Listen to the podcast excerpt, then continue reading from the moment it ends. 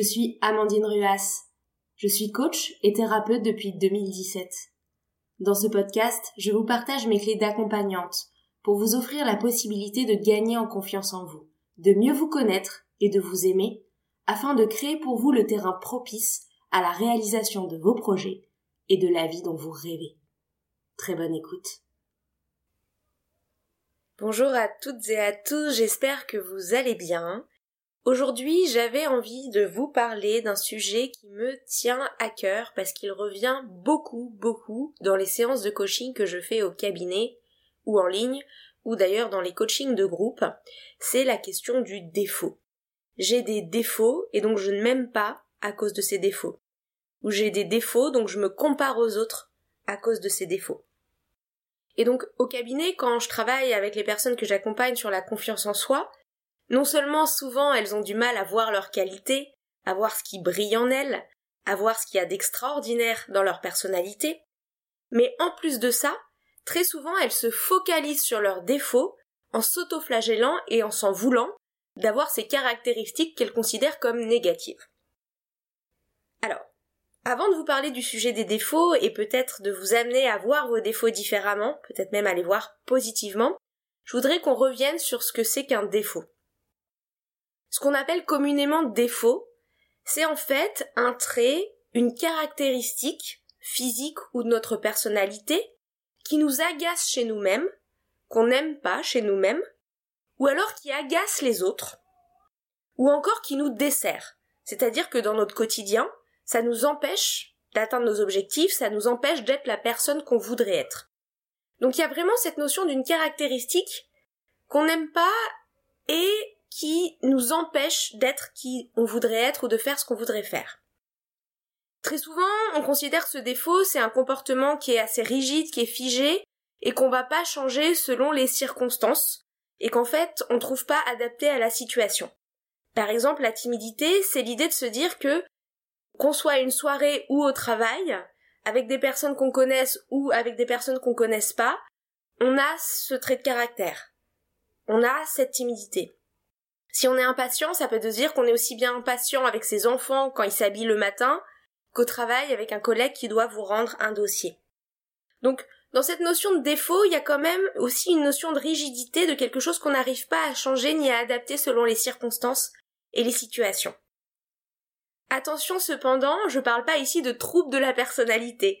On parle en psychologie de troubles de la personnalité quand ce comportement figé, rigide, inadapté et inadaptable est vraiment un poids pour nous au quotidien et d'une rigidité telle en fait qu'il ne change jamais. Typiquement la timidité, on serait même timide avec son conjoint ou avec sa compagne. Là, on est vraiment dans un cas de timidité extrême avec une énorme rigidité du trait de caractère. Ici, je vais pas parler de ces troubles de la personnalité, mais on va rester à la notion de défaut, c'est-à-dire cette chose qui nous agace chez nous, qui agace peut-être les autres aussi parfois, et qu'on trouve rigide ou euh, difficile à adapter d'une situation à l'autre. Sauf que le problème quand on n'aime pas nos défauts justement, c'est qu'on s'empêche très souvent de les dépasser. Pour transcender ces défauts, pour transcender ces caractéristiques qu'on n'aime pas chez soi, il faut en fait apprendre d'abord à les aimer c'est le premier point dont je vais vous parler. Et plus que ça, il faut aussi réaliser qu'en plus, tous nos défauts ne sont pas forcément des problèmes. Et que mieux que ça, très souvent, ils cachent des qualités. C'est de ça dont je vous parle aujourd'hui. Alors, la première chose que je voulais vous dire, c'est déjà travailler sur nos défauts, oui, mais seulement s'ils nous posent des problèmes. Aujourd'hui, avec la vulgarisation et parfois le côté un peu galvaudé du développement personnel, on va inviter tout le monde à travailler sur soi en permanence. Déjà, j'aime pas forcément le mot travailler sur soi. On apprend à se connaître, on apprend à s'aimer, on réfléchit à ce qu'on veut transformer, faire évoluer, c'est un chemin, pas vraiment un travail. Mais en tout cas, dans le monde du développement personnel aujourd'hui, on va souvent nous inviter à travailler sur nous en permanence. Et moi, ce que j'ai envie de vous dire aujourd'hui dans cet épisode, c'est que travailler sur soi, faire évoluer ses défauts, oui, pourquoi pas, mais seulement s'ils nous posent problème, à nous. Les défauts qui ne nous gênent pas. Si on est imparfait sur certains points au regard des critiques de la société ou au regard des critères des autres, eh bien, on ne va pas se pourrir la vie à vouloir absolument changer ses défauts. Donc les défauts qui ne nous gênent pas, on les prend pour des caractéristiques de notre personnalité, et c'est tout. Je vous donne un exemple. Je reprends l'exemple de la timidité. Est-ce que c'est un défaut? Bah oui et non, ça va dépendre. Si vous êtes quelqu'un qui veut fréquenter plus de monde, qui veut développer son réseau, qui veut absolument euh, s'entourer du plus grand nombre de personnes possible, alors peut-être que la timidité est un frein dans ce projet pour vous. Mais à l'inverse, si vous êtes quelqu'un qui aimait les moments seuls, qui aimait vous recharger avec vous-même, qui n'aimait pas trop le contact des autres, et qui réussissait brillamment, je sais pas, dans votre carrière d'écrivain ou de musicien ou d'artiste ou de comptable, avec cette timidité, est-ce que c'est véritablement un défaut? Bah non, en fait, à partir du moment où ça vous pose pas souci. Je prends un autre exemple. Mettons que vous soyez quelqu'un d'extrêmement exigeant, voire même d'intransigeant. Ce n'est pas un défaut si ça vous permet d'atteindre de superbes résultats, si dans vos relations cette intransigeance ne vous pose pas problème parce que les gens vous aiment comme vous êtes et que finalement vous êtes aussi quelqu'un de suffisamment doux par ailleurs pour réussir à la tempérer. Ça devient un défaut si cette intransigeance fait que vous vous brouillez avec beaucoup d'amis, dès qu'ils sont en retard vous êtes furieux, avec des collègues, dès qu'il y a une coquille dans leur rapport, euh, vous êtes en colère. Et donc cette intransigeance là devient un défaut si elle vous pose problème au quotidien dans vos relations et dans votre rapport à vous-même, et dans votre travail, ou dans votre vie professionnelle ou personnelle. Donc vous voyez, il y a vraiment cette notion de se dire quelque chose n'est qu'une caractéristique et pas un défaut si au quotidien elle ne trouble pas notre façon de vivre. À l'inverse, ça devient un défaut si dans nos relations, dans notre vie, dans nos projets, cela nous empêche d'avancer comme on le voudrait. Donc le premier point que j'ai envie de vous dire, c'est si vous trouvez qu'il y a des choses qui sont des défauts chez vous, demandez-vous est-ce qu'elles me posent vraiment problème? Et si la réponse est non, eh ben peut-être arrêtez de les qualifier comme des défauts. C'est juste des caractéristiques que vous avez qui sont peut-être différentes de ce que les autres attendent de vous, de ce que la majorité des personnes font ou ont, mais ce ne sont pas des défauts à partir du moment où elles ne sont pas un problème dans vos objectifs de vie. Donc s'améliorer à tout prix, non. Je vous invite vraiment pas à vous épuiser à être parfait. D'ailleurs, être parfait, c'est quelque chose qui est impossible, c'est un combat perdu d'avance. Donc ne vous épuisez pas à chercher à travailler sur toutes les caractéristiques de votre personnalité qui selon vous ne sont pas assez, mais demandez-vous juste lesquelles vous posent souci, lesquelles vous aimeriez améliorer pour mieux atteindre vos projets, pour mieux être la personne que vous voudriez être dans votre vie. Et celles-là, bien sûr, travaillez-les, mais sinon regardez surtout vos forces, développez ce que vous avez déjà, ce qui vous sert dans vos projets, ce qui vous sert dans votre vie. Donc ça, c'est le premier point. Faire évoluer ce qu'on appelle ces défauts, pourquoi pas, mais seulement s'ils sont des entraves à nos projets. Ensuite, la deuxième chose que j'ai envie de vous partager aujourd'hui, c'est qu'on peut changer de regard sur ces défauts. Parce qu'en fait, l'envers d'un défaut, finalement, c'est quoi? C'est une qualité. Alors là, vous allez vous dire que peut-être je déraille complètement, mais pourtant c'est promis, derrière chacun de vos défauts, il y a une qualité. Je vous donne des exemples. Si vous avez ce perfectionnisme qui vous pose problème, car il vous oblige à une rigueur incessante, vous crée beaucoup d'anxiété et beaucoup d'épuisement à toujours refaire, à jamais lâcher prise. Oui, c'est sûr, il y a ici une caractéristique qui vous fatigue, qui vous crée du tort. Mais derrière, il y a une belle qualité, regardez, il y a une rigueur, une rigueur qui vous permet peut-être de voir les coquilles là où les autres ne les ont pas vues, euh, de faire en sorte que tout se passe toujours au mieux quand vous organisez un événement. Donc oui, bien sûr, il y a peut-être un défaut puisqu'il vous pose problème, mais derrière, il y a aussi une belle ressource, une belle qualité.